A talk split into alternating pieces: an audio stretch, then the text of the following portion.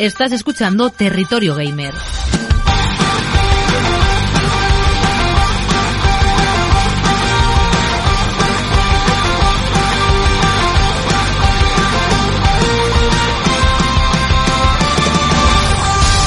¿Qué tal amigas, amigos? Bienvenidas, bienvenidos a Territorio Gamer. Ya sabéis, vuestro podcast de videojuegos y de cultura del entretenimiento donde cada semana os sacamos, os anunciamos, os comentamos las grandes noticias del mundo del pixel, del mundo del videojuego y también del mundo friki, del mundo del entretenimiento, cine, series, televisión, manga, anime, cómics y mucho más. Antes de comenzar, saludos de un servidor Raúl Buigues, alias el Capitán Nómada. Os vamos a comentar las vías de escucha en directo en Twitch, twitch.tv barra Capitán Nómada, donde nos podéis escuchar en riguroso directo, escuchar y ver. También os podéis escuchar en formato en diferido en YouTube, perdón, en YouTube, aún no en YouTube, pero en Evox sí, en Evox, donde es muy importante suscribirse, es gratis. Eh, solo tenéis que tener una cuenta de correo electrónico y estar eh, con tener una cuenta en en Evox es suficiente. Buscáis Territorio Gamer y ahí estaremos al pie del cañón. Os suscribís. Dato de, vital importancia, en la caja de chat de Twitch y también en eh, la descripción de Evox tenéis un link donde podéis ir a votar tanto a Territorio Gamer como a nuestro podcast hermano Espacio Nómada, porque estamos nominados a los premios Evox de la audiencia 2021. Las votaciones acaban el próximo lunes 27 de septiembre y la verdad es que para Alex Sánchez de Universo Alex como un servidor sería un gran honor y un privilegio que vosotros, la audiencia, nuestros oyentes, nos votaréis para ver si podemos ganar a mastodontes, a los Goliaths de Evox en España, como puedan ser La órbita de Endor, Buena Fuente, Luces en el Horizonte y tantos otros podcasts tan eh, queridos y tan referentes para un servidor y para, para estos podcasts que, que bueno, sería eh, grande, ¿no? Intentar pelear contra ellos, intentar a ver si Dios sangra, a ver si es posible. Así que desde aquí, desde Territorio Gamer y desde Espacio Nómada, os pedimos que levantéis vuestras manos, que nos deis toda vuestra energía y que acudáis al link que tenéis en la descripción o en la caja del chat para que en tres minutitos nos votéis tanto a Espacio Nómada como a Territorio Gamer. Estamos en la sección de ocio, creo que es la última sección de las votaciones. Nada, el podcast de Espacio Nómada tiene su logo y el podcast de Territorio Gamer tiene una foto mía con mi cara y una camiseta del Capitán América. Así que ya sabéis, id y votadnos que os lo agradeceremos con creces.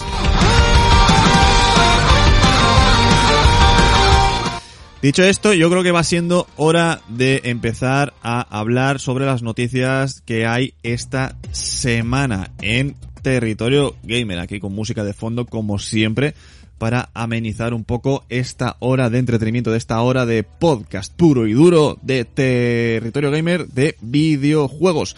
Y empezamos con la primera noticia porque encuentran 100.000 dólares en juegos clásicos en una casa repleta de cucarachas.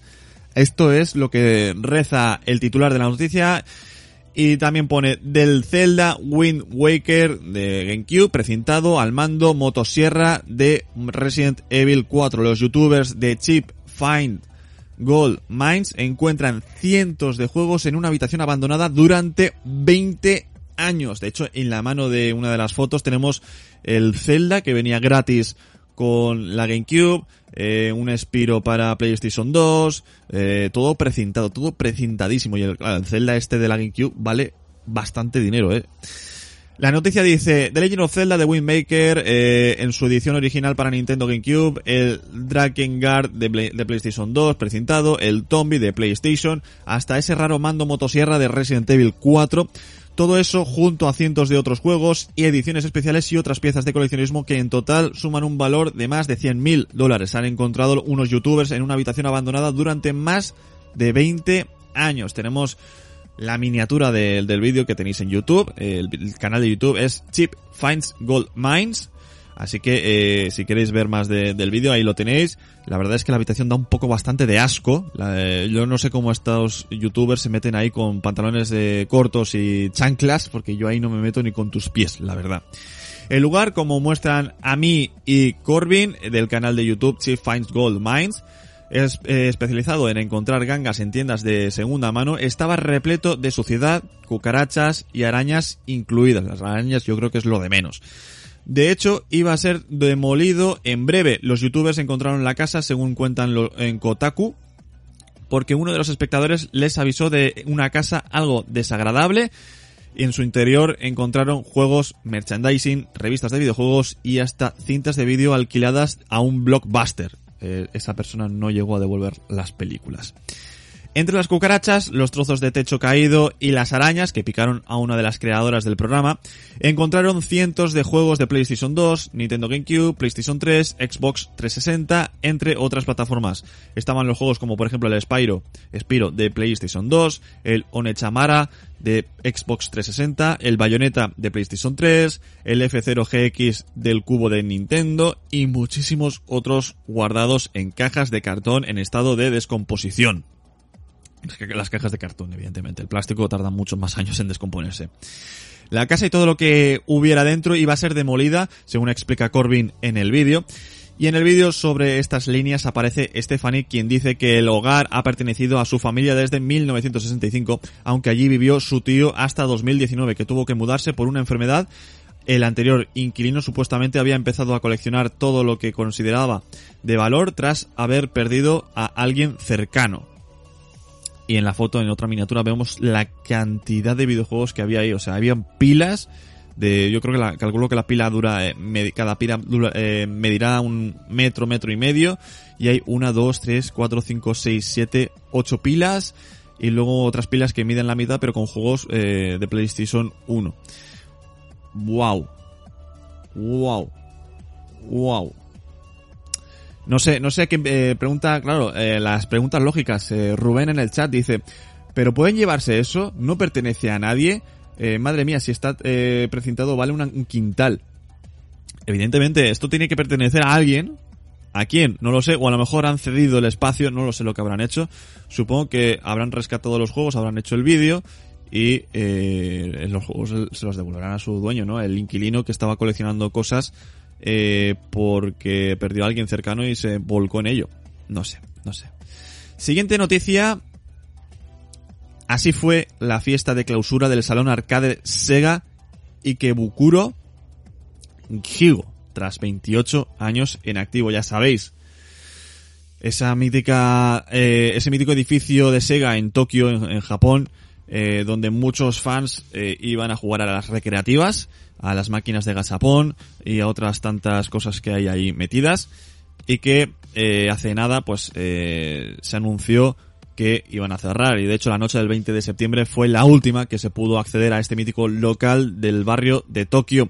Eso sí, antes de cerrar para siempre, la organización del salón recreativo decidió organizar una fiesta multitudinaria a la que acudieron fans del arcade para darle una despedida por todo lo alto a este edificio, que la verdad no estaba teniendo última, estos últimos meses eh, gran acogida por culpa de la pandemia y al final ha tenido que chapar las puertas y cerrar por completo este edificio que no es el único que hay en Japón, repito, pero eh, al final es un edificio emblemático de Japón y de los jugones, ¿no? Sobre todo para la, para la marca de, de Sega es bastante importante. Durante la despedida, el canal oficial de las tiendas Sega en YouTube organizó una retransmisión en directo durante la cual pudimos asistir a la última hora y media del local.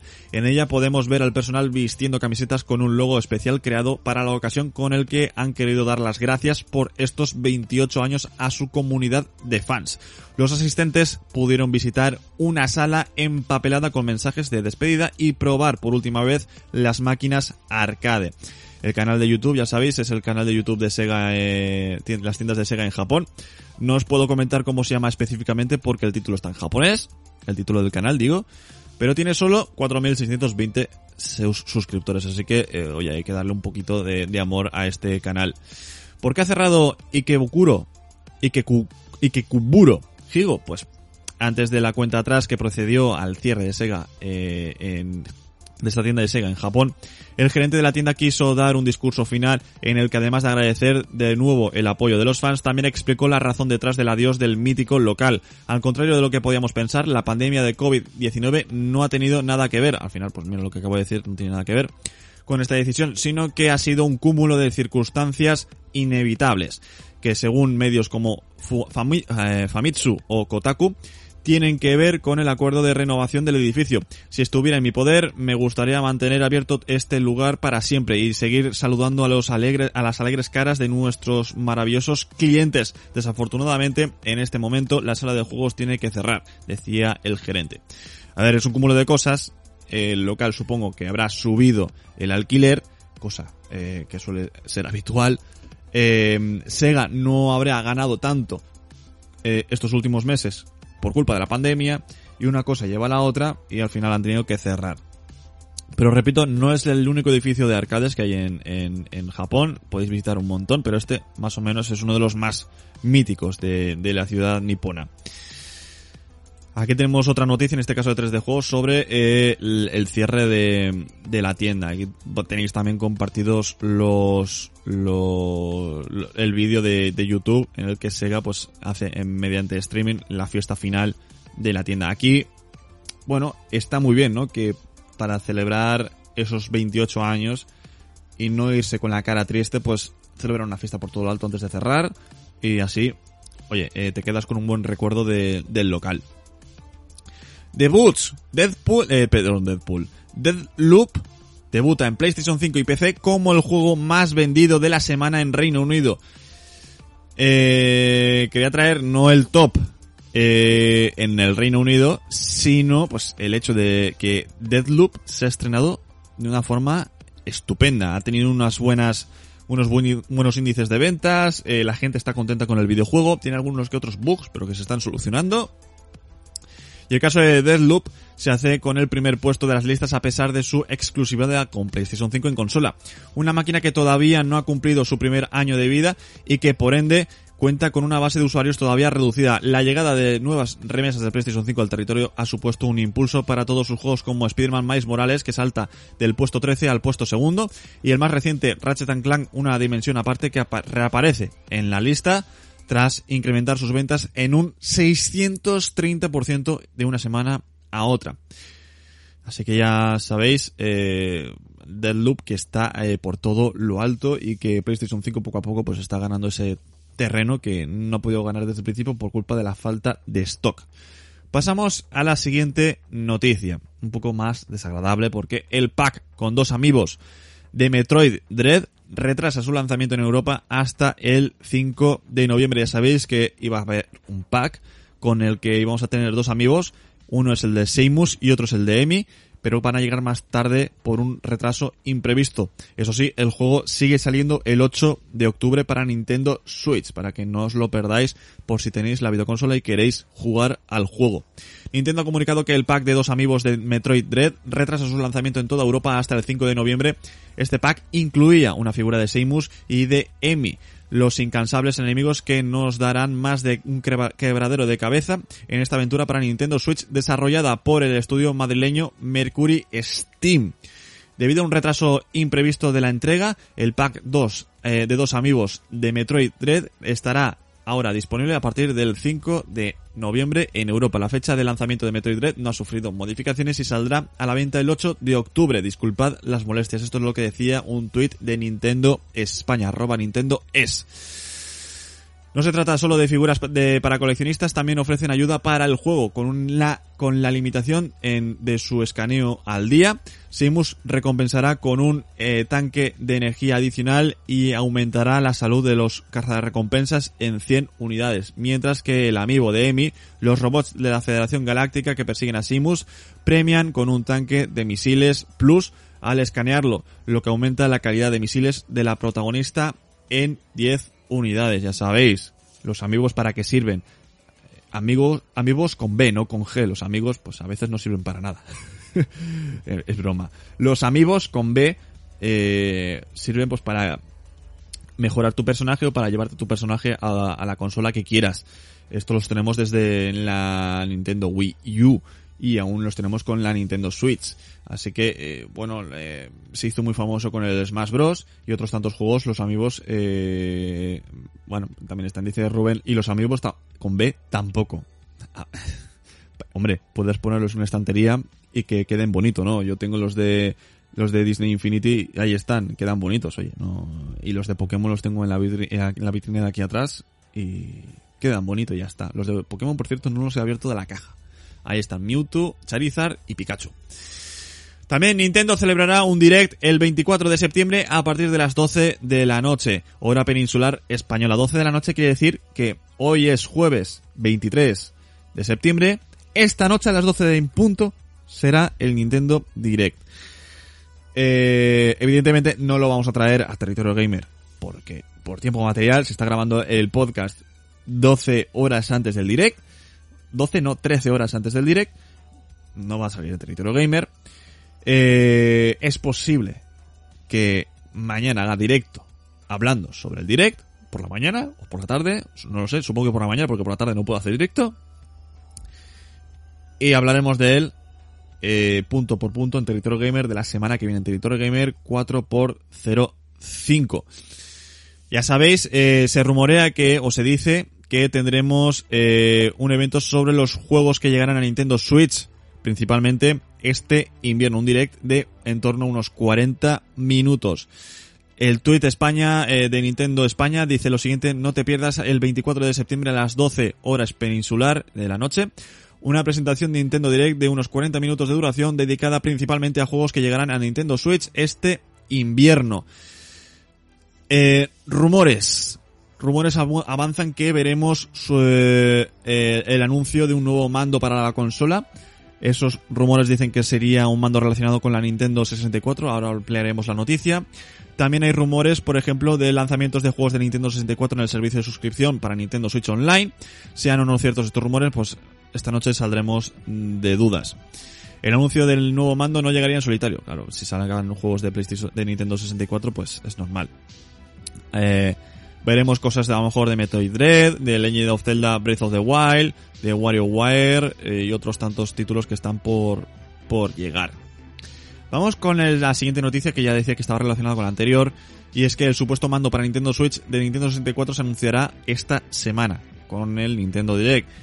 Pero no hay nada seguro de que sea un mando de Nintendo 64. Puede ser un mando nuevo de Joy-Con para la Nintendo Switch. Puede ser mandos eh, más al estilo para la Game Boy puede ser más mandos estilo pues Nintendo GameCube o de la NES o de la mm, Super NES o mandos de la Wii, no lo sé, no, sabemos eh, lo que va a sacar eh, Nintendo.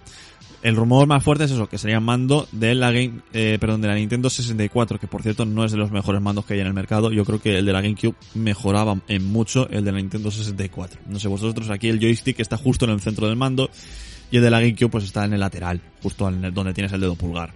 Eh, yo creo que mejor en la Nintendo eh, GameCube. Hablamos de Nintendo, perdón, de Steam Deck, porque así es la interfaz. Primeras imágenes tras la filtración de Steam OS 3, el sistema operativo en la nueva versión de Valve, se ha filtrado en la red permitiéndonos echar el primer vistazo a los menús de Steam Deck. Si no tenéis, eh, si no estáis viendo el directo no lo podréis ver in situ, pero vamos, intentaré comentarlo por encima eh, el fondo es gris oscuro, rollo pues como en los móviles cuando tenemos el tema oscuro.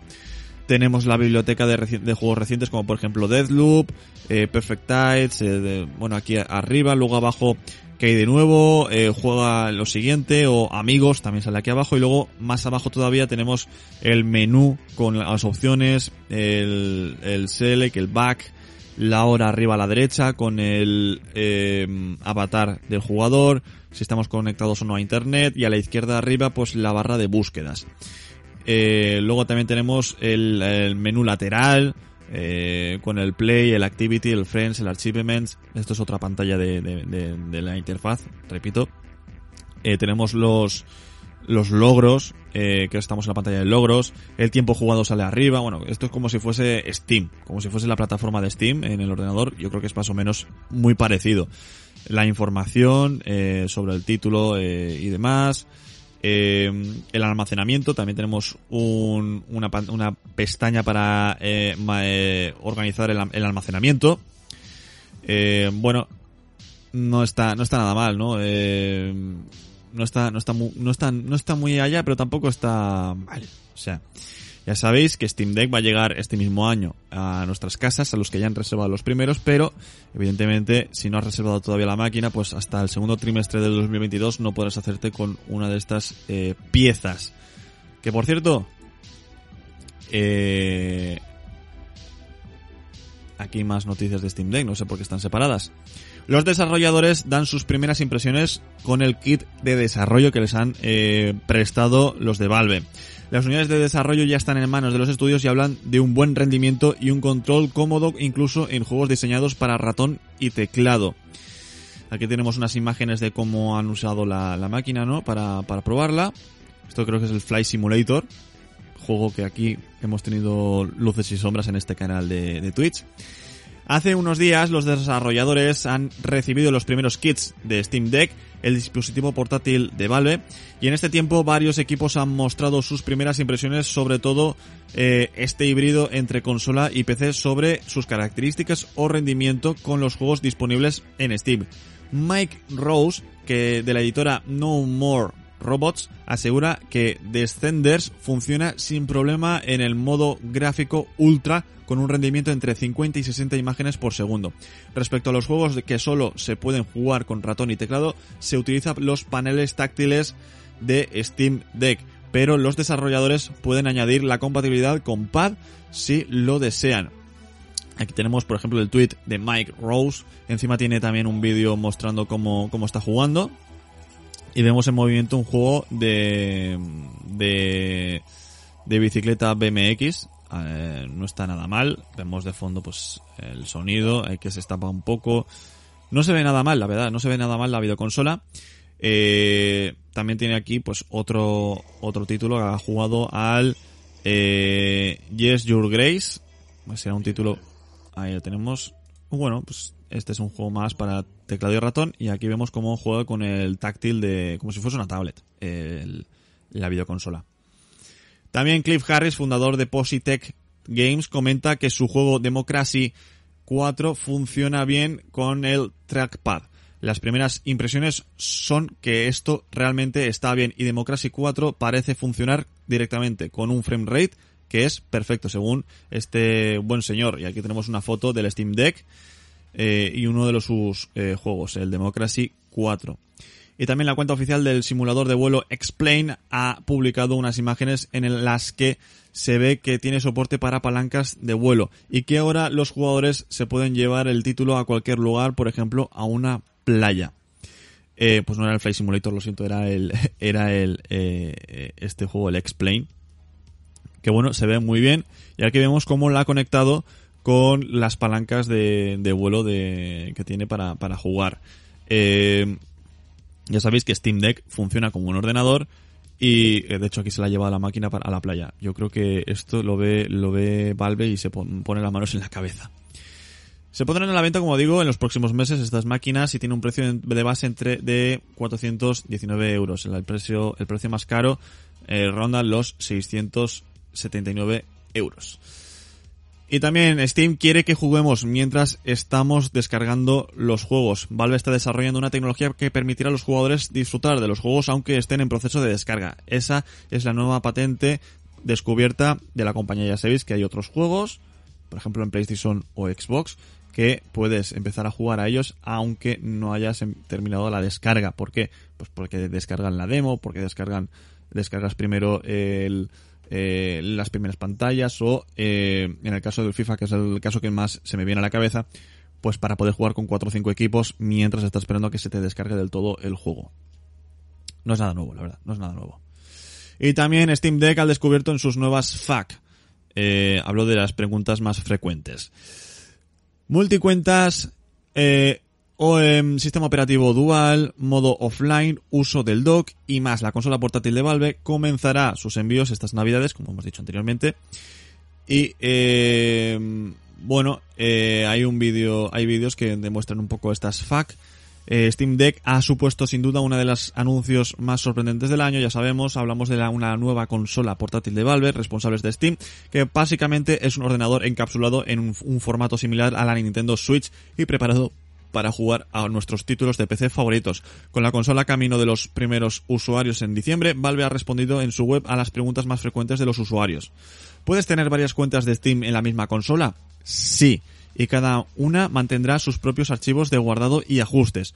¿Se puede ejecutar juegos que no sean de Steam con Proton? En efecto. ¿Y es posible utilizar Steam Deck como un mando de PC?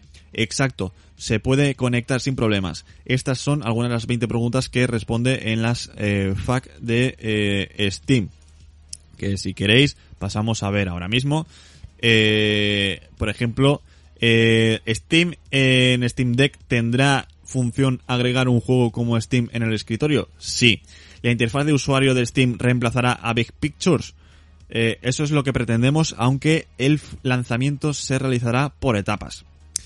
Eh, y aquí tenemos pues eh, muchas otras preguntas. Por ejemplo, ¿Steam Deck admitirá GPU externas? No.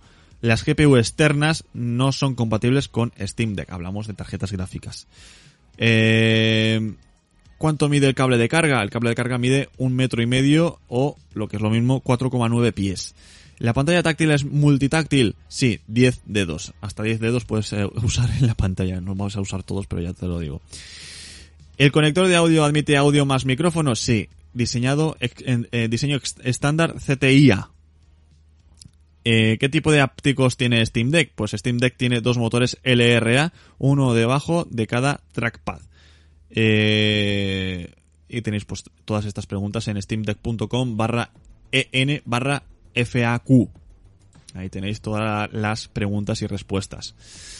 Pasamos otra vez a juegos de oro. Una copia original de Sonic se vende por 430.500 dólares y Yuji Naka lo tiene claro. Es una estafa. El creador de Sonic el Erizo no se cree en absoluto estas subastas tras la polémica en torno a ellas.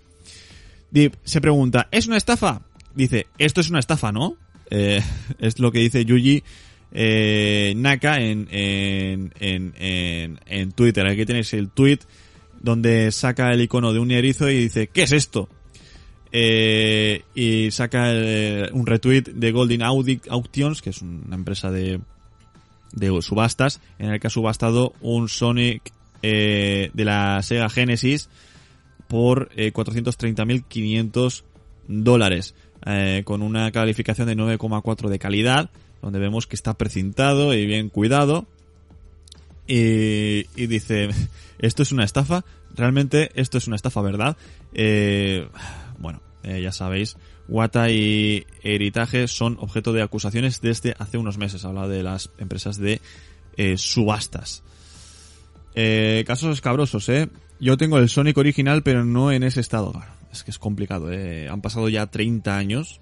Este año cumple eh, Sonic 30 años y es complicado que tener uno original y encima precintado y que ese precinto esté correcto y bueno, es que es increíble.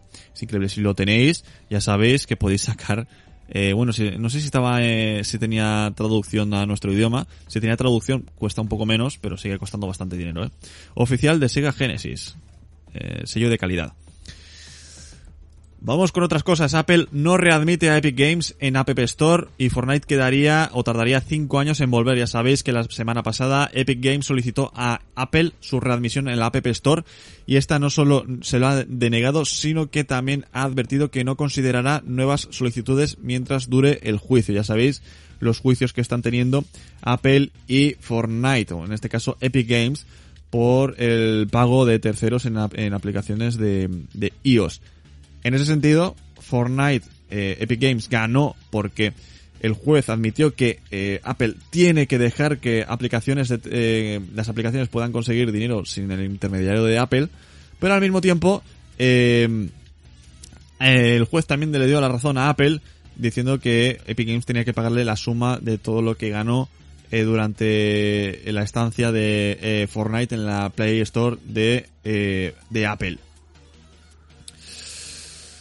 Eh, la batalla legal que libran Epic Games y Apple desde hace ya bastantes meses ha avanzado últimamente en una dirección supuestamente favorable a la compañía de Fortnite. Lo último que supimos es que Apple tendrá que permitir opciones de pago alternativas en las aplicaciones de App Store, que eran la razón original del litigio entre ambas compañías. Sin embargo, la firma responsable de iOS no quiere que Epic Games vuelva a su tienda de apps y según ha informado Tim Sweeney, el CEO de esta última Sweeney, no tiene reparos en hablar de los entresijos de esta disputa legal en su cuenta personal de Twitter, como vemos, eh, hemos visto en otras ocasiones, y por eso ha publicado varios mensajes en los que además de mostrar correos internos que ambas compañías se han enviado en los últimos días, también ha llamado a Apple mentirosa por fingir que iban a acoger a Epic Games de nuevo en su App Store.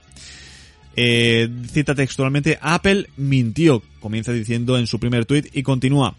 Se ha pasado un año diciéndole al mundo, el juzgado y a la prensa que aceptarían el regreso de Epic Games a la App Store si, ellos aceptaban jugar con las mismas reglas que todo el mundo.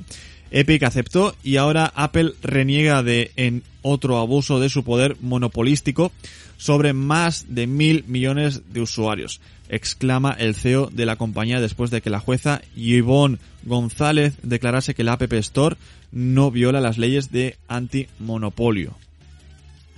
También Tim Sweeney ha publicado un correo de Epic Games que envió a Apple la semana pasada aceptando jugar con las mismas reglas de que todo el mundo, ahora que las reglas han cambiado y favorecen a la compañía de Fortnite. La respuesta de Apple llegó anoche y como podíamos esperar, ha sido un rechazo de esa solicitud de regreso. De hecho, la firma de Cupertino ha ido más allá, zanjando que no considerará nuevas solicitudes hasta que el juicio sea inapelable, lo que según Sweeney podría, alargarse durante cinco años más.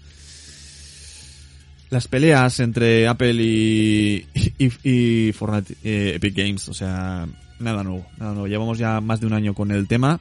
Eh, idas y venidas, eh, juicios, litigios, sentencias, primero a favor de Apple, luego a favor de, Epic Games, luego cosas entre medias como, lo que tuvimos la semana pasada. Veremos hasta dónde llega el término y como dice Sweeney, pues esto podría alargarse hasta 5 años y esos son 5 años que Fortnite no puede estar en la Play, en la Play, en la App Store de, de Apple y que no podrá, eh, pues bueno, eh, cubrir ese mercado de dispositivos móviles que son los dispositivos móviles iPhone y las iPad de Apple. Más noticias, el último firmware de PlayStation 4 soluciona el problema CBOE C-Bomb, vamos a decirlo así, cuando se agota la pila CMOS. El llamado C-Bomb, que impedía jugar en PlayStation 4 cuando se agota la batería interna y no hay conexión, ya no sucede con el firmware 9.0.0. Esta semana PlayStation Sony lanzó actualizaciones para PlayStation 5 y PlayStation 4. Al margen de las funciones anunciadas, las dos actualizaciones traen otras que no había eh, sido comunicadas oficialmente y son importantes. En el caso de PlayStation 5 mejora el rendimiento eh, con algunos juegos y en PlayStation 4 elimina el problema que se llamó popularmente como C-Bomb, que se sucede cuando se agotan las pilas CMOS, un inconveniente que causó un gran revuelo a principios de año. Y aquí tenemos, por ejemplo, pantallazos de una de, de una cuenta de, Twitter el 21 de septiembre, Destruction Games, donde dice, eh, bueno, esto es, eh, suena eh, como si el 9.0 de PlayStation Firmware fije el C-Bomb. Vale, PlayStation 4, como otros muchos dispositivos electrónicos, tiene una batería interna CMOS que se utiliza para algunas funciones. La comunidad liderada por Do It Play eh, encontró que cuando esta batería se agota y no hay acceso a PlayStation Network, la consola deja de ejecutar juegos físicos y digitales. Es decir, que en algún momento eh, futuro, por ejemplo cuando Sony deje de dar apoyo a la red de PlayStation 4, las consolas quedarían inservibles. Sin embargo, el último firmware 9.0.0 ha corregido el problema. Y aquí entra el terreno especulativo. ¿Realmente era un fallo de PlayStation Sony o realmente lo hizo aposta para el momento en el que no den servicio de PlayStation 4, eh, que, para eso todavía queda bastante tiempo, pero llegará el día, pues las consolas no sirvan para nada y la gente tenga que comprarse una consola nueva. Eh, pues no lo sabemos, no sabemos si es un fallo, si está hecho deliberadamente o está hecho deliberadamente, pero ahora lo camuflan como un fallo porque la gente se ha dado cuenta y esperaban que no se diese cuenta la gente. Pues no lo sé, no sabemos, pero al final, bueno, se ha encontrado solución de momento y por lo menos nos aseguramos que con este firmware 9.0.0 pues podamos usar las PlayStation 4 hasta eh, que se estropeen de verdad y no hasta que la pila se agote. Eh, también hablaban, pues eso, del último firmware de PlayStation 5 que mejora el rendimiento de algunos juegos. Esta característica no había sido anunciada, pero se ha comprobado que los juegos con ray tracing mejoran la tasa de imágenes por segundo tras la actualización ya disponible. Y de hecho la semana pasada PlayStation 5 actualizó su firmware en la versión 21.0 2-04.00.00, que tras un paso por la fase beta introducía varias funciones entre las que destaca la posibilidad de ampliar el almacenamiento interno, la opción de reproducir audio 3D desde los altavoces integrados en cualquier pantalla, mejoras en la interfaz y la app oficial, y no siempre se detallan todas las características y eso es lo que ha sucedido en esta ocasión. Un análisis ha demostrado que algunos juegos han mejorado su rendimiento con este firmware. Eh, una diferencia entre del 3 al 5% de su tasa de imágenes por segundo en la consola original, una noticia que teóricamente convertiría la versión la revisión, perdón, en algo inferior, pero tras las varias pruebas se comprobó que no tenía relación con el modelo de la consola, sino que eh, se utilizaba un firmware antiguo y la otra, la beta del nuevo. Ahora disponible para todos los usuarios. Esto hablamos de la consola que vimos con una ligera revisión y que al final decían que tenía eh, menos calidad que la consola primeriza y luego resulta que no, que era por culpa del firmware. Otra vez más, ¿real o fake? Eh, ¿Realmente Sony sabía que iba a tener menos calidad o, eh, o es que se equivocaron con el firmware y tenían que meterle un parche al apellido consola? Pues no lo sabemos. No sabemos si sería deliberado o no. Precio, eh, precio. Noticia que dimos también ayer en Tecnolelo, ya sabéis, podcast en iVox. Las tarjetas gráficas suben de precio un 20% en el último mes. Y se pregunta el titular, ¿vuelve el terror? Tras una caída pronunciada durante el verano, las GPU más modernas de AMD y Nvidia para jugar vuelven a tener un precio al alza, creciendo un 20% durante el último, los últimos, perdón, 30 días. Eh, ya sabéis, a principios de verano los precios se quedaban estables, estaban tranquilos, estaban de chill, ni subían ni bajaban, seguían siendo altos, pero ni subían ni bajaban. Y ahora vuelven a subir un 20%, un 21% en el caso de AMD, desde las fechas citadas eh, hasta el pasado 19 de septiembre. Y en esta nueva subida los precios se deben tanto a las causas citadas en el primer párrafo, es decir, pues eh, eh, bueno, que la de chips, el minado de criptomonedas, que ayer por cierto hablamos de una granja de, de criptomonedas que han cerrado en Crevillent, en Alicante, eh, y también pues al auge de la compra de, de videoconsolas y de eh, eh, ordenadores gaming. Por ejemplo, la RTX 3080 FE tenía un precio recomendado de 719 euros y ese precio ha subido hasta entre 1.249 euros y 1.821 euros en diversas tiendas europeas. Está caro, está caro el tema, está muy caro. También dijimos ayer en Tecnolelo que a partir del 2023 aseguran que eh, la fabricación de, de de los chips que necesitan las videoconsolas, pues aumentará, tendremos más stock que oferta y por lo tanto eh, el precio bajará. Veremos si es verdad. Aquí está la noticia, tras la escasez de semiconductores vendrá un exceso de oferta en 2023 según este informe de IDC, que plantea un potencial exceso de capacidad en el mercado de semiconductores para 2023 después de una situación de que, de que la situación se normalice a mediados de 2022. Aún queda bastante, aún queda mucho tiempo que tenemos a, a, Mike, a Macaulay Culkin, como se diga, eh, con su cara de solo en casa. Eh, y aquí tenemos un poco eh, eh, cómo, cómo mm, ha sido el mercado de semiconductores, que son esos microchips, esos famosos microchips que, que están dando guerra a las gráficas, a las videoconsolas, a muchos ordenadores, componentes en general, electrónicos que eh, hay escasez. De momento hay más, más demanda que oferta, pero se, se asegura que gracias a la recuperación económica que subiremos en este 2022, pues aseguran que en 2023 el stock pues será mucho mayor y por lo tanto eh, cubrirá de sobras la demanda de, del público, ¿no? Eh, videoconsolas, como decía, tarjetas gráficas, ordenadores en general, etcétera. Así que, bueno, aseguramos que en 2023 se supone veremos la luz del sol al fin y los precios bajarán un poquito. solo un poquito.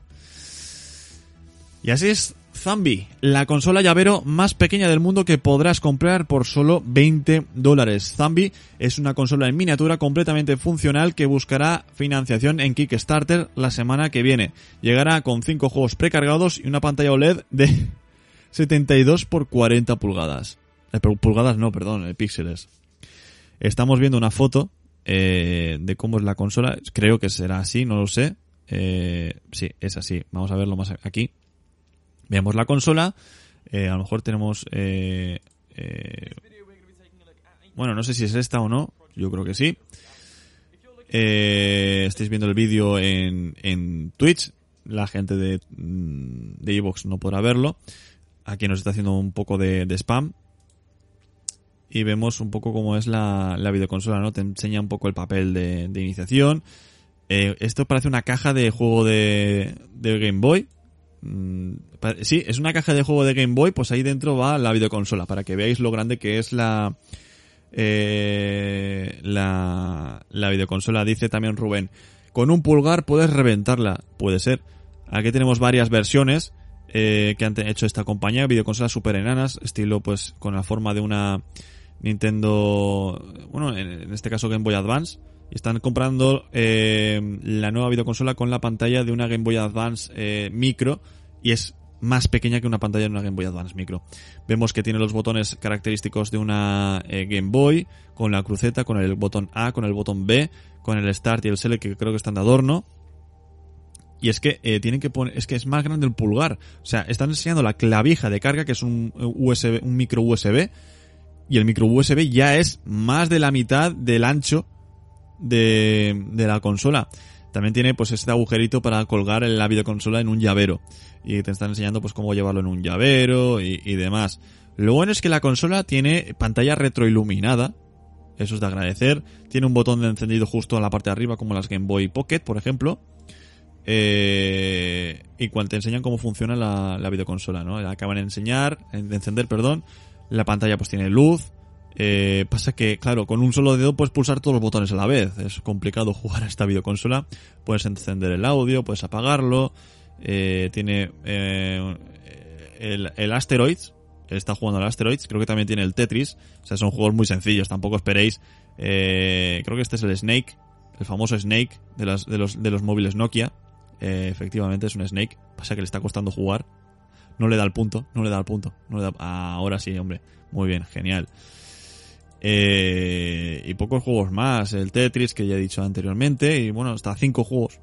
A ver, como regalo curioso, pues está bien, ¿no? Eh, no sabes qué regalarle a alguien en, en Navidad o para el amigo invisible o para lo que sea. Pues le compras esto. Todavía no está a la venta, está en fase de financiación. Lo que hemos visto es una especie de. de. maqueta, por así decirlo, ¿no? Prototipo, que es la, la palabra que estaba buscando. Así que veremos, supongo que esto tendrá una batería muy pequeña y al mismo tiempo cargarlo se tardará pues 5 minutos. Así que, así que veremos.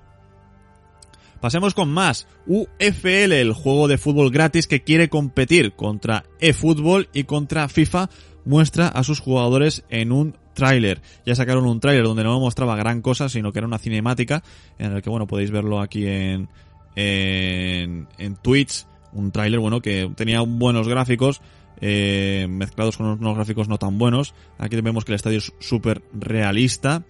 Eh, vemos las banderitas que tampoco son muy realistas, free to play, etcétera, etcétera, etcétera. Y próximamente.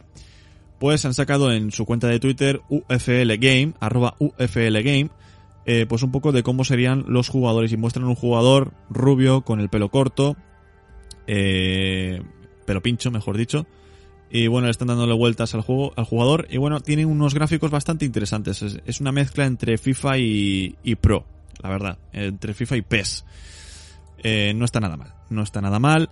Eh, dice, y cito textualmente, queremos reinventar los videojuegos de fútbol. Esto ya lo dijimos en programas anteriores de Territorio Gamer. Todavía no sabemos detalles sobre su lanzamiento, ni, ni nada al respecto.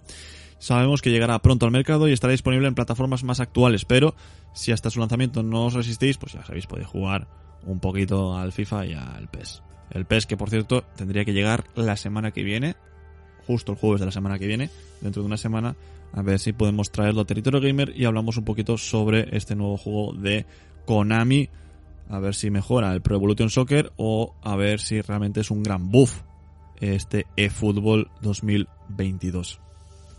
Xbox Series X y Series S permitirá utilizar las imágenes de perfil clásicas de Xbox 360. Aquí las tenéis, el corazoncito multicolor, la chica gamer, la elfa, el logo del 20 aniversario, eh, eh, el Seimus, eh, de, un Seimus, no me acuerdo cómo se llamaba el de, el de Halo. pero bueno, tenéis aquí los, los iconos. Y aquí tenéis otro icono en Twitter de Eden Mary que enseña uno de los logos, que es un bicho del Comecocos, creo, ¿no? Es eh, Master Chief, exacto, Master Chief, el de Master Chef, el, cocinero supremo, claro. Y aquí tenemos unos iconos más, los Comecocos, Pac-Man, eh, etcétera. Pues eso es lo que se viene a la Xbox 360, eh, o sea, la, en Xbox Series X y Series S para eh, tener avatares de Xbox 360. Como decía al principio del stream, Pokémon Unite ya está disponible gratis en iOS y Android y se actualiza al fin con traducción al español. El MOBA gratuito de la saga Pokémon recibe su segundo pase de batalla con un Gengar, astronauta y más contenidos. De hecho, aquí vemos en la miniatura de un vídeo a un Blastoise con sombrero y... bueno, da pena, da un, da un poco de pena. Y vemos aquí también una imagen de Gengar con un traje de astronauta que no sé si mucha falta la hará. Eh, novedades con el Pokémon Unite, juego cruzado pleno y vinculación de cuentas entre los dispositivos móviles y Nintendo Switch. Vinculad vuestra cuenta y jugad eh, con la misma cuenta en ambas plataformas. También tenemos nuevos eventos en el juego que permiten obtener super mejoras de objetos para mejorar los objetos equipables hasta el nivel 30. Se facilita el acceso a estas mejoras. También tenemos nuevos objetos equipables para introducir estrategias distintas. También se introducen las United Squads que permiten a los entrenadores formar equipos. También un segundo pase de batalla con elementos cosméticos completamente nuevos como nuevos holo, eh, atuendos con efectos visuales especiales implementación de algunas eh, funciones limitadas para el modo espectador y soporte para múltiples idiomas adicionales, español, alemán, francés e italiano. Ya sabéis, jugadores, ahora podréis disfrutar del Pokémon Unite en dispositivos móviles, en tablets y móviles en general. También Pokémon Trading Card Games Live es un nuevo juego de cartas coleccionables para PC y móviles.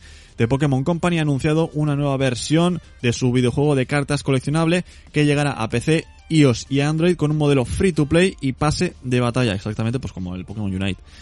Eh, de hecho quiere convertirse en la mejor plataforma, de la mejor forma por donde jugar virtualmente a la versión física de las cartas jugables eh, coleccionables de Pokémon, con una renovación que busca ser accesible a cualquier persona, independientemente de sus conocimientos previos en este juego, así como ofrecer retos a la altura de las de los más versados. A continuación, pues aquí tenéis un poco del tráiler del, del Pokémon Trading Card Games Live, que podréis encontrar, bueno, pues tenéis pack openings, eh, tenéis las cartas originales, etcétera, etcétera, etcétera. Todas las cartas originales están en este videojuego. Juego que yo sabía jugar hace 10 años, pero ahora ya no me acuerdo de cómo se juega, la verdad.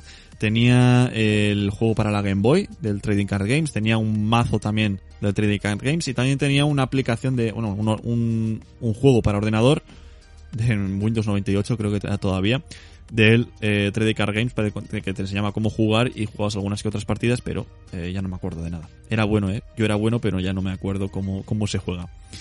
Eh, de momento no parece que tengamos eh, fecha de, salida, fecha de salida del juego, pero eh, a lo mejor esta noche anuncian algo en el Nintendo Direct, no creo, pero es posible. estoy del permitir anuncios hasta las narices en estas webs. Ahora un play consigue 10 millones de seguidores en Twitch. Desde aquí ya les, le felicitamos ayer en Tecnolero si queréis, le volvemos a felicitar. Recordemos que se bautizó Auron gracias eh, por un personaje del Final, Fantasy 9, dijo ayer Rubén. No, o sea, 10, no el 9. y cosechó sus primeros éxitos en YouTube, donde ha estado subiendo vídeos desde 2006 hasta que hizo mudanza definitiva a Twitch. Definitiva, ya dijimos que nada es definitivo, de hecho Rubius va a volver a su canal principal en YouTube. Increíble. Eh, y no solo eso, sino que eh, es bueno el streamer de habla hispana más grande del mundo. Hace poco ganó el premio al mejor streamer eh, del mundo, o, el premio, o en las estadísticas tenía eh, también eh, los números de mejor streamer del mundo en cuanto a horas de streaming y espectadores y seguidores de media. También tiene una gran suma de, de suscriptores, creo que llega a los 40.000 suscriptores. A lo mejor me lo he lanzado a la parra, pero creo que eran 40.000 suscriptores, que eso es una barbaridad. O 20.000 o 40.000. Uno de los múltiplos. No me hagáis caso tampoco. Aquí tenéis, por ejemplo, una, una tabla, ¿no? De los, eh, de los streamers más vistos de habla hispana. El primero es Play, el segundo es Ibai, el tercero es Juan Guarnizo y el cuarto es el Rubius. Me hace gracia porque a Juan Guarnizo le ponen español y al Rubius lo ponen mexicano. Eh, luego el, quinto es de Gref, el sexto no sé quién es, el séptimo es yo Juan, la cuarta es Cristinini, el, o sea, la cuarta no, 1, 2, 3, 4, 5, 6, 7, la octava es Cristinini, eh, el noveno no sé quién es y el décimo es Folagor. Bueno, el, el Dead es el noveno. Y el que no sé quién es es Yelty, que no sé quién es, sigo sin saber quién es pues Auron tiene 45.802 suscriptores. Algo, eh, una burrada. Una burrada. Sí, mira, justo ahora me lo acaba de decir Rubén en, en el chat. 45.802 suscriptores. Tuito del 11 de septiembre del 2021. Si eso eh, son, imaginad, 4 dólares, lo dividís en 2, son 2 dólares. Lo multi, pues prácticamente multiplicáis 45.000 por 2, 90.000 es el dinero que gana de subs Auronplay a la mes. Eh, el mío es del 6 de septiembre. Pues ha aumentado, ha aumentado un montón. Eh, pues prácticamente 90.000, pues, 80.000 euros que ha ganado este dólares que ha ganado eh, este en un mes más donaciones, más eh, eh, bueno. A ver, él se lleva el 70%, no el 50%, así que es más. 100.000 euros, me da igual. 100.000 euros va a ganar al mes. Más donaciones, más eh, otras cosas que recibe de, de, publicidad, etcétera, etcétera, etcétera. Es un locurote, como dice Rubén, efectivamente, es un locurote, pero es un locurote que se lo ha ganado porque el tío, pues oye, al final lo hace entretenido todo y demás. Que por cierto, ya avanzamos. Eh, este domingo tiene uno de sus mayores eventos como streamer eh, que ha organizado él, que es el evento de la purga en Tortilla Land, donde eh, puede haber cualquier cosa a partir, creo que de las 7 de la tarde, de 7 a 10. A esa hora no voy a streamear, evidentemente, no voy a meter ninguna, ninguna repetición ni nada porque sería pegarme un tiro a mí mismo. Así que ya sabéis, eh, si os gusta divertiros con Auronplay, este domingo tenéis una cita a las 7 de la tarde con su canal y Tortilla LAN. Hay que matar con responsabilidad, efectivamente. Justo, mira, Rubén, no, me, no tienes Twitter, pero justamente lo tuiteé el otro día. Hay que matar con responsabilidad, recordadlo. Cambiamos de tercio.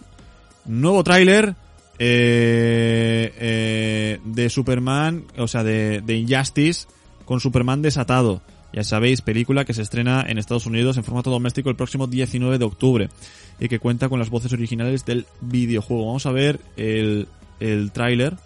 Quitamos un poco la música y vamos a verlo. El tráiler que dura casi dos minutos, pero bueno, vamos, vamos allá.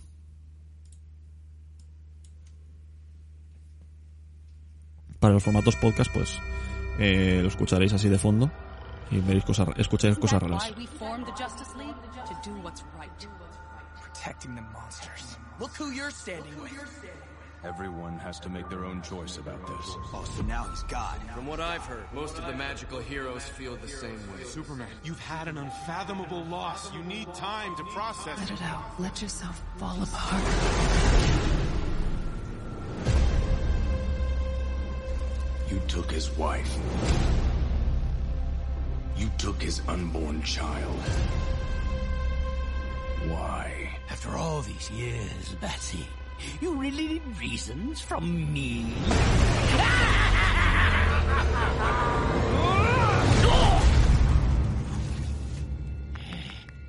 Now that's a punchline. Muy gráfico, ¿eh? Muy gráfico. Acaba de meterle el puño al Joker en todo el pecho. You'll throw away everything the Justice League stands for.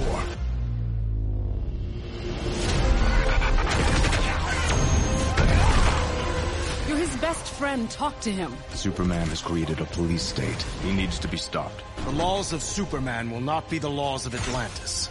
This time, the joke's on you.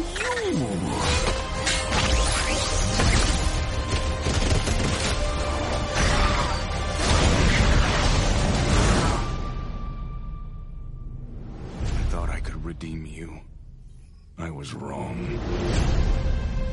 Ahí habéis tenido el tráiler, de- el nuevo tráiler de Injustice, un tráiler el, que es conocido como Red Band, ¿no? Porque eh, empieza con eh, que es eh, tiene violencia y sangre eh, para mayores de 17 años. Los menores de 17 requieren estar acompañados de un padre o adulto guardián.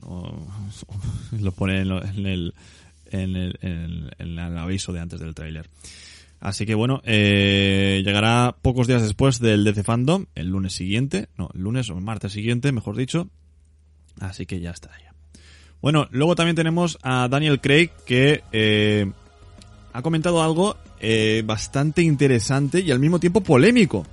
Tenemos eh, unas palabras en su promoción de la nueva película de James Bond, Sin Tiempo para Morir, que se estrena el próximo 1 de octubre. Y Daniel Craig dice que se opone a la idea de que una mujer encarne a James Bond. El actor que dice adiós a Bond con Sin Tiempo para Morir cree que las mujeres o los actores de distintas etnias tendrían que aspirar a mejores papeles. Eh, claro, puede sacar las palabras de contexto y decir que James Bond, eh, o sea, que Daniel Craig es misógino y al mismo tiempo es racista, ¿no? Es un completo, eh, eh, bueno.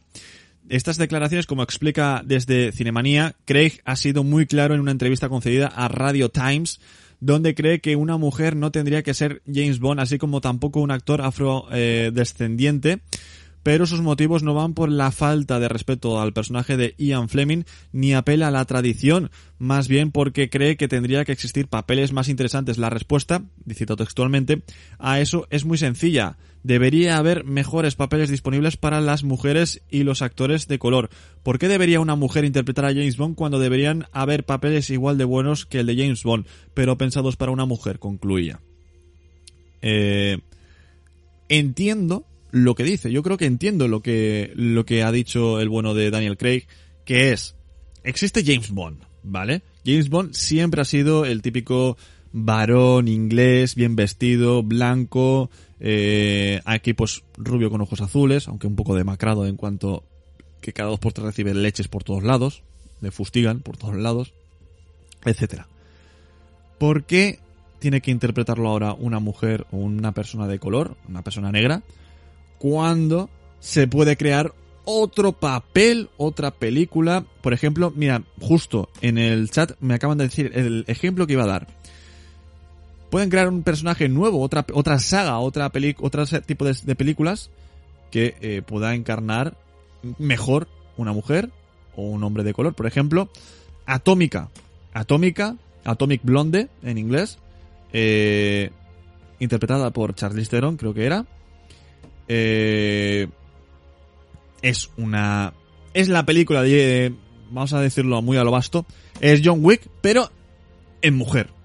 No tienen que hacer que John Wick sea mujer, sino directamente le han hecho una película que en vez de ser eh, John Wick una mujer, un hombre, perdón, es una mujer y se llama Atómica, Atomic Blonde, eh, con otras, otra, otra historia, otros argumentos y demás. Por ejemplo, ¿no? Eh, eh, ¿Cómo hacer que James Bond sea más eh, sangriento? Pues en vez de hacer una película de James Bond de calificación R, pues salieron los cómics de Kingsman y luego la película de Kingsman. Por ejemplo, por ejemplo. Eh, y, y más casos así, o sea, que es que no hace falta cambiarle la etnia a un personaje que siempre ha sido así. Es como eh, él dice que no es faltar al respeto al no es faltar al respeto al, al creador, a Ian Fleming y a la saga de James Bond, sino a los propios eh, actores y actrices. Quiero decir, eh, no están hechos para, para ellos, esos papeles. Hay otros papeles que sí que pueden estar hechos para ellos. Por ejemplo, eh, otro caso que se me viene a la mente, Superman. Superman en los cómics, en las películas, en las series de televisión, siempre ha sido el típico, ¿no? Tío blanco, alto, pelo negro, a veces ojos azules, a veces ojos castaños, depende de la encarnación, pero siempre ha sido igual. Pero luego crearon en otra tierra otro Superman negro, por ejemplo, con la misma historia, pero es negro, y le han puesto pues variaciones, variaciones.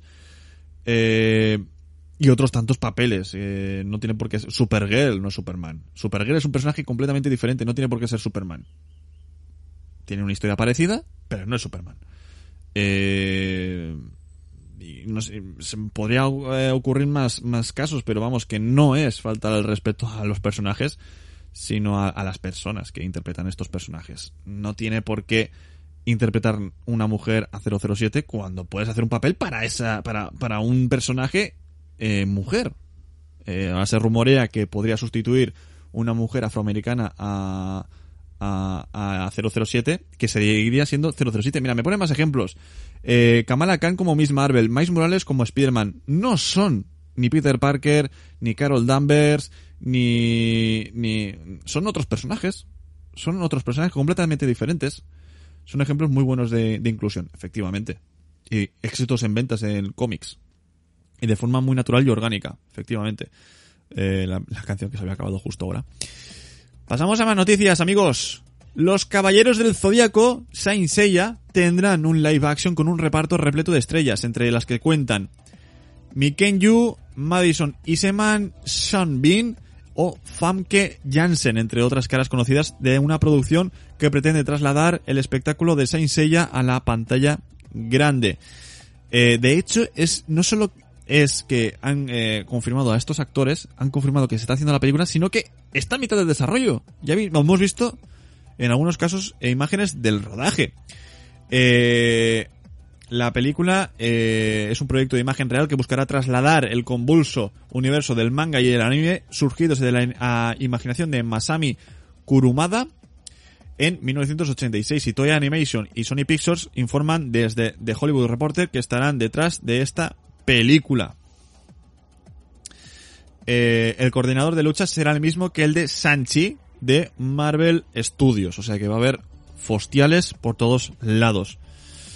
Eh, no dicen fecha de estreno, eh, no dicen dónde se va a estrenar, si en eh, Disney Plus, perdón, en Netflix o en cines, pero eh, veremos a dónde se lleva esta película.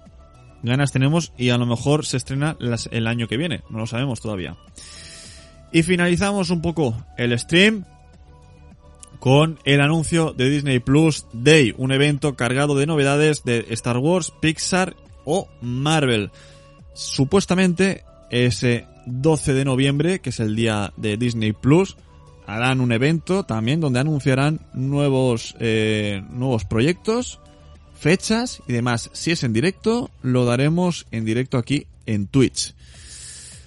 El próximo 12 de noviembre Disney Plus promete grandes novedades para los suscriptores en un evento que épico que eh, reunirá detalles, documentales, estrenos de películas como Sanchi y mucho más. ¿Qué es lo que tendremos el 12 de noviembre en, en Disney Plus? Bueno, pues lo vamos a detallar en este eh, en esta noticia porque uno de ellos es que el 12 de noviembre llegará Sanchi la leyenda de los 10 anillos eh, no especifica si en acceso premium o para todos los suscriptores. Yo te, avanzo hobby consolas es que vosotros estáis un poco perdidos. Avanzo que va a ser gratuito amigo. Eh, eh, mirar. ¿quién eres? ¿quién eres? Javier Cazallas. Hostia Cazallas. Javier Cazallas háztelo mirar. Eh, tres meses después del estreno, la sacan en Disney Plus, hombre, va a ser para todos los suscriptores, evidentemente. Tenía que haber sido para el mes que viene, pero lo han retrasado un mes. Dijeron 45 días de su estreno, pues no es 45 días de su estreno. También estará disponible Jungle Cruise, en la nueva película de, de, La Roca, de Dwayne Johnson. También tendremos el estreno de Home Sweet Home Alone, es decir, eh, Hogar, Dulce Hogar, Solo en Casa, en castellano sería. La nueva película de Solo en Casa. También tendremos el estreno de Olaf Presenta, una nueva serie de cortos de Walt Disney Animation Studios con el pequeño muñeco de nieve de Frozen relatando cuentos clásicos. También la llegada a la plataforma de los cortometrajes ganadores del Oscar como Fist o Paperman, así como Frozen Fever o Mickey Mouse Gets a Horse. Mickey Mouse consigue un caballo. También tendremos el estreno del cortometraje de Pixar Chao Alberto, inspirado en la película de Luca. También tendremos el estreno de nuevos cortometrajes de Los Simpson, rindiendo homenaje a las grandes franquicias de Disney Plus. Y también tendremos el estreno de los cinco primeros episodios de la segunda temporada de El Mundo según Jeff Goldblum. Un especial de Star Wars donde repasaremos el origen y el legado de Boba Fett, el personaje del cazarrecompensas de la saga, y también un especial que repasa el camino del universo cinematográfico de Marvel en Disney Plus y lo que está por llegar. También la llegada de Dopsic, una serie de Star protagonizada por Michael Keaton que llega al mercado internacional. Ahora mismo creo que en Estados Unidos está en Hulu. Esto es todo lo que tendremos. Repito, no sé si tendremos evento de de Mira, justamente en, los comentarios de la noticia dice Sanchi ya está en más que vista en cines. Estrenarla con acceso premium sería una soberana gilipollez, aunque de, Disney, de Disney no espero menos, claro está. Capaces son de seguir estafando a la gente. No, a ver, mm, va a salir gratis, o sea, gratis para suscriptores. Eh, así que ya sabéis, el 12 de noviembre, si hay evento de Disney Plus, forma pues como el Investors Day, lo traeremos aquí al canal. Y finalmente, oficial, Marvel confirma que la serie de Miss Marvel llegaría para 2022 en Disney Plus. Se sabía de sobra que no iba a llegar en 2021 aquí a, Disney Plus. Porque está Ojo de Halcón y está la serie de Boba Fett a finales de año. No da tiempo material ni físico para estrenar la serie este mismo año. Y con esto finalizamos eh, Territorio Gamer de esta semana donde hemos tenido muchísimas noticias al respecto y hemos tenido mucho, mucho eh, de qué hablar. Recordad, si no estáis suscritos a Territorio Gamer, suscribiros, es gratis en iVoox.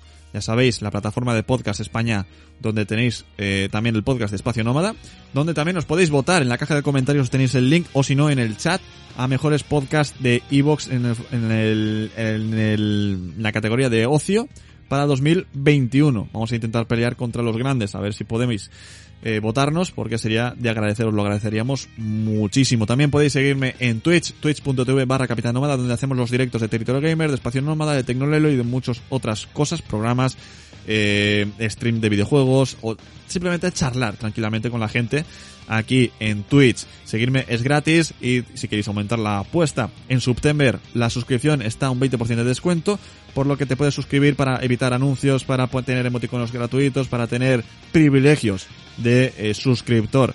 Y también eh, podéis seguirme en redes sociales, en Twitter y en Instagram, arroba Capitán Nómada.